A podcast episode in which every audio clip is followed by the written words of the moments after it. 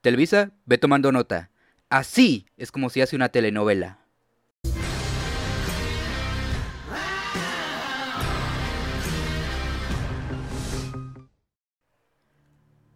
Hola gente muy buenas, bienvenidos nuevamente al Club de la Soberbia y en esta ocasión vamos a hablar de la nueva serie de la plataforma de streaming de HBO Max que a su vez es precuela de la serie de Game of Thrones, House of the Dragon o La Casa del Dragón.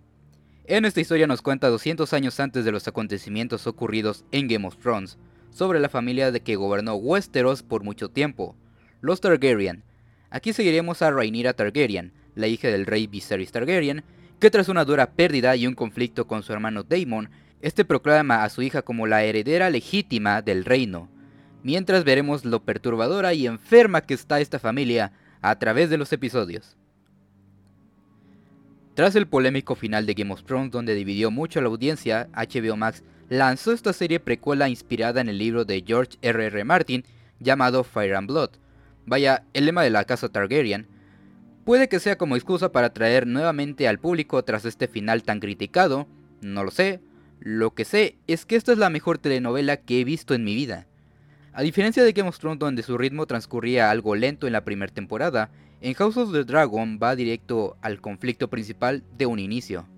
Puede que no tenga una escala tan grande como en su secuela, ya que no estamos viendo un conflicto entre varios reinos por obtener el trono o una lucha contra una fuerza oscura y poderosa, pero sí dan un conflicto familiar tan bien estructurado que no te hace pedir más. ¿Y por qué digo que es una telenovela? Porque básicamente está estructurado como si lo fuera. Piénselo, las telenovelas que hay a la fecha, agarra que sea, total todas son iguales, causa mucho morbo en la gente por saber quiénes van a acabar juntos, quién está siendo infiel a quién, quién se queda con la fortuna, etcétera, etcétera. Y aquí en la casa del dragón no está tan alejado eso. Claro que se pasa mucho más de verga a esto que dije, es mucho más grotesca y cochina que una telenovela común, pero no es el punto de por qué esta serie triunfa y es tan aclamada, sino por la interpretación de los actores que aparecen aquí, y por su buena escritura en el guion. Todo el tiempo se envuelven en situaciones donde los diálogos y las acciones fluyen de una forma más natural a lo que acontece en la serie. La verdad es que quedé fascinado con el primer episodio, porque, así como mencioné, todo el conflicto que va a abarcar la serie se llega a sentar en ese mismo episodio, y a partir de eso se van a ir desarrollando muchas tramas y escenas que por muy simples que aparentan, son verdaderamente icónicas. Algo tan sencillo como ver la escena de Viserys cuando es ayudado por su hermano Daemon a caminar hasta el trono de hierro. Esa escena es tan significativa por cómo logra simpatizar con los personajes a pesar de muchos de sus actos cometidos. Que por cierto, hay que hablar de los personajes, como el mismo Viserys, que demostró ser el rey más inútil de todo Westeros, al ver cómo dentro de su propio consejo, tal cual como unos vil buitres se aprovechaban de él y lo manipulaban a su antojo, por lo mismo que era un pendejo para ser rey. Los High Towers estaban robando el reino en su perra nariz y nunca se dio cuenta. Se notaba que no quería esa responsabilidad que cayera sobre él, pero la terminó aceptando por esta norma de que ninguna mujer se ha sentado sobre el trono de hierro. Ahora, quiero mencionar a los dos Targaryens que hicieron mucho renombre en la serie, Daemon y Rhaenyra ambos demostraron que sí quieren el trono y que aparte demuestran que sí están preparados para ser reyes. Ambos son sanguinarios, pero tienen una palabra muy firme para decir y hacer las cosas, por mucho que la gente los llegue a criticar. Ellos son los más aptos para el trono de hierro.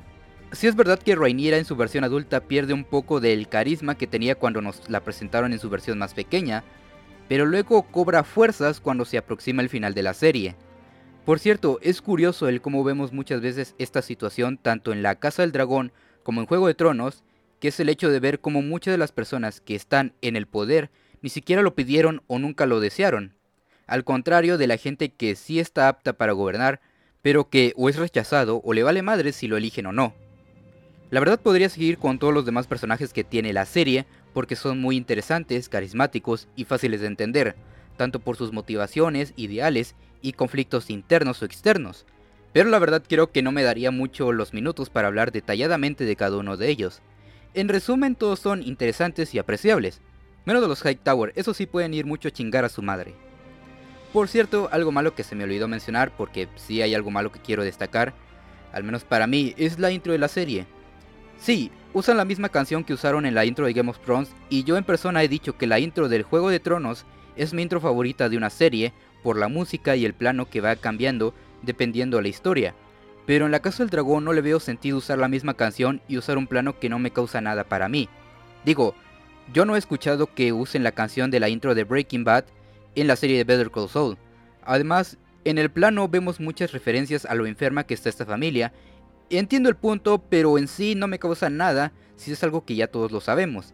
En especial la gente que ya se ha visto Juego de Tronos.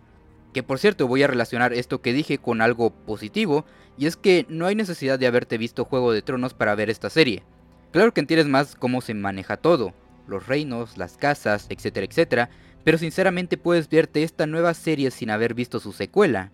Otra cosa que debo mencionar, sea bueno o malo, esto ya dependerá de gustos de cada quien, pero la serie llega a tener saltos muy abruptos de tiempo donde de pronto transcurre un día de episodio a episodio, donde puede ocurrir 10 años o más entre los episodios. Sí vemos el cambio físico de muchos personajes, pero siendo sincero, hay otros donde sí se pasan de verga porque se siguen viendo igual con el paso de los años. Ahora, en cuanto al futuro de la serie, George R.R. R. Martin mencionó, para que su libro sea adaptado de la forma más eficiente, la serie va a necesitar de 4 temporadas. No me importa cuántas vayan a ser, mientras nos sigan entregando productos de calidad como esta primera temporada, yo con gusto me lanzo de lleno. En conclusión, House of the Dragon es una espléndida serie con interpretaciones fascinantes y una historia interesante que causa intriga en cada episodio de inicio a fin, y mucha emoción, sobre todo en esa escena donde los espectadores gritaron a todo pulmón Dracaris porque querían que lo gritaran en la serie. Pero de repente te puede poner escenas muy épicas e inspiradoras para después pasar a momentos algo fuck que ocurren en especial en el noveno episodio. No quiero hacer spoilers, pero solo diré que hubo un momento muy tarantinesco. Mi calificación para la primera temporada de La Casa del Dragón, mejor conocida aquí los médicos como una familia típica de Monterrey, es un 9.1. Por cierto gente, se darán cuenta que subí dos episodios en un día, que son este y la de los Anillos del Poder. Pensé en hacer un episodio especial donde las comparaba ya que salieron prácticamente al mismo tiempo, pero sinceramente creo que hacer una reseña donde hago énfasis en qué salió bien o qué salió mal una de la otra bastaba. Creo que dejé muy claro mi punto. Pero bueno, yo me despido. Nos veremos en otra reseña mamadura. Yo soy Dante y esto fue El Club de la Soberbia.